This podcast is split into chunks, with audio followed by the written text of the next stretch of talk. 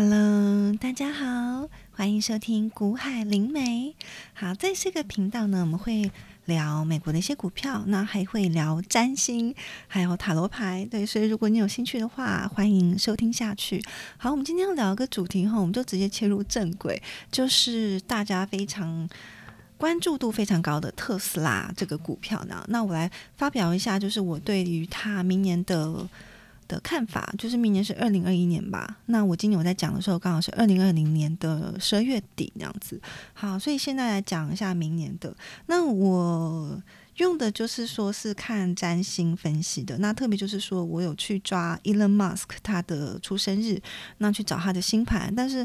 嗯，不知道他详细的出生时间。我说，比如说几点几分，这个就查不到。但是如果你懂占星的话，你就知道说，其实可以看，嗯，一个人他大概的，比如说他的金星啊、木星、土星啊，是落在什么样的地方，就大概也是可以勾勒出一些他能量的那个是什么样的方式。好，那这个是用占星来看股票的，因为占星它是研究人类的集体情绪，比如说今天大家的。的目光会放在什么地方？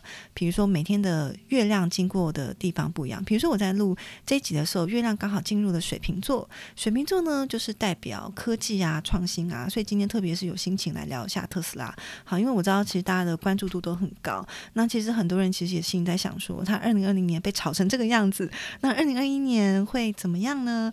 好，对，因为讲这个突然啊，会有点压力，会有点不好意思那样子。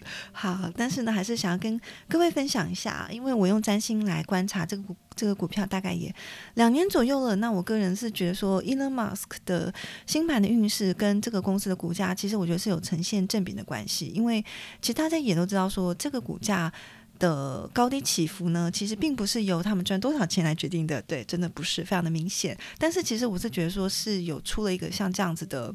嗯，科技界的新创界的明星 Elon Musk，因为他个人的特质，比如说会让人家想要谈论啊，这种明星特质非常的高，所以其实像这样子的话，都蛮容易带动这个公司涨或跌的那。好，不废话多说，我就直接跟你们讲，其实二零二一年的话，我如果我们分。嗯，从 Q 一到 Q 二三四来分的话，基本上他比较看好的是在下半年。上半年的话，他会面临到很多的同行的挑战。很多同行就是说什么厂牌，就是他们都有电动车出来啦，然后那个时候大家都开始在开始加足马力去做宣传。所以这个上半年的时候，比如说他在竞争上面，他会遇到比较多明显的那个呃。明显的竞争的压力，再来就是说呢，他对于他扩建的这个地方，比如说他在什么地方去扩建工厂啊，不管是德国还是中国，在这方面的话，都会有比较多实际上管理执行的压力。好，我现在要讲占星了，有兴趣的话你可以听一下。这个从他的星盘的话，因为其实啊，我们要如果说我们用年度来分的话，二零二零年呢，Elon Musk 的木星刚好是碰到了。二零二零年岁星，我们讲是木星跟土星，刚好有碰到它本来的木星。那木星以占星上来说，它是一个代表幸运旺旺盛的星。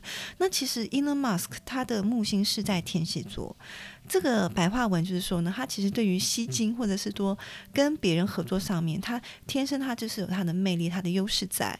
嗯，但是呢，就是我注意到他的星盘上面，他的这个木星它是逆行，所以这个白话文解释就是说呢。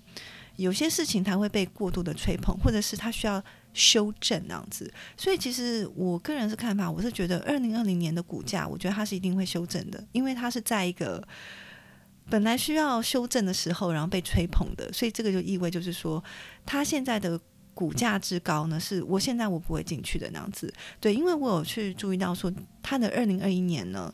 这个我们要说，因为木星跟土星，它会每一年它都会慢慢的移动，它会换位置呢。那二零二一年呢，这些木星土星其实会碰到 Elon Musk 他本身命盘的土星，他的土星呢是在双子座那样子，所以这个土星在双子座呢，其实带给这个人最大的影响呢，其实就是说他说话其实一直在学习谨慎小心，还有管理好自己的发言那样子。Elon Musk，对，就大家有没有想起以前他不是？大概在二零一八年的时候，还是二零一九年？嗯，二零一九年的时候，他不是常常有讲话，就是对杠 SEC 嘛？对，就是。就是直接跟他对冲起来，所以这个事情有让他被罚了非常多钱那样子，而且甚至他被放弃一些很重要的职位那样。所以其实像这样子人的特质的话，他本身来说，他其实是讲话是有魅力的，因为他的金星在双子座。所以其实他一开始用 Twitter 的时候，这也是他非常吸引大家的一个方式，因为大家会觉得说他，他第一个他其实他有他坦率的特质，再就是说他讲话其实有他他的那个魅力之在那样子。好，但是其实他这个土星也是在双子座，所以可想而知呢，到了二零二一年呢，他对于再怎么样去沟通管理上面，他会面临到一些比较大的责任跟压力。还有呢，就是在于说。我是觉得说，这个公司美美化这个公司的消息其实会变少那样子，所以到了二零二一年呢，大家就是用一些比较更实际的角度去看它有没有去赚钱。好，那接下来呢，我要讲到下一个重点，就是它刚好呢在下半年，下半年的时候有一次日月食，我看到这落在什么时候，刚好是落在六月十号。在下半年，如果我们是用六月来开场的话呢，其实这个下半年他刚好有得到一个还蛮好的发球的机会，因为下半年的日月食刚刚好好哦，就是在双子座的十九度，Elon Musk 他的金星在双子座就是在十九度，所以你知道吗？就是其实我觉得这个宇宙啊就很妙，就是刚好呃他安排了很多能量，刚好 Elon Musk 是跟他有对接到的，对，所以其实。我个人是觉得说，其实很多事情都是命运的安排那样子，对。所以如果说看星盘的话，我会觉得说，下半年它的获利的表现就会出来了那样子。好，所以在于对于特斯拉的话，我个人是觉得说，嗯，其实我是希望它在二零二一年的股价是要有所修正的，但是我个人是觉得说，可能这个修正会放在上半年，那下半年的话，它真正。获利的表现呢？那个时候就会比较实际的，就是真正去做给大家看那样子。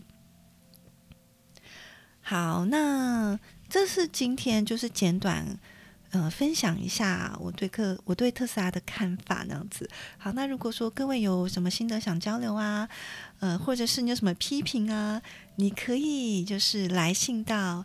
一二三四五六七 at gmail.com，或者是你可以来信客服哦，我们有客服电话号码是零九八七六五三二一，然后呢，你只要学三声猫咪叫就喵喵喵，然后就会有专人帮你接听灵媒的电话。好，那古海灵梅下次再给你们空中相会哟，拜拜，么么么么。好，各位，那我们今天就先聊到这边喽。好，如果你有任何疑问或者是批评的话，你可以来信客服，我们的客服 email 是一二三四五六七 at gmail.com，或者是来电话，我们有专线零九八七六五三二一。好，只要呢，你可以叫猫咪两三声，喵喵喵，然后就会立刻有专人帮你转接灵媒哟。好，股票灵媒，爱你们，再见。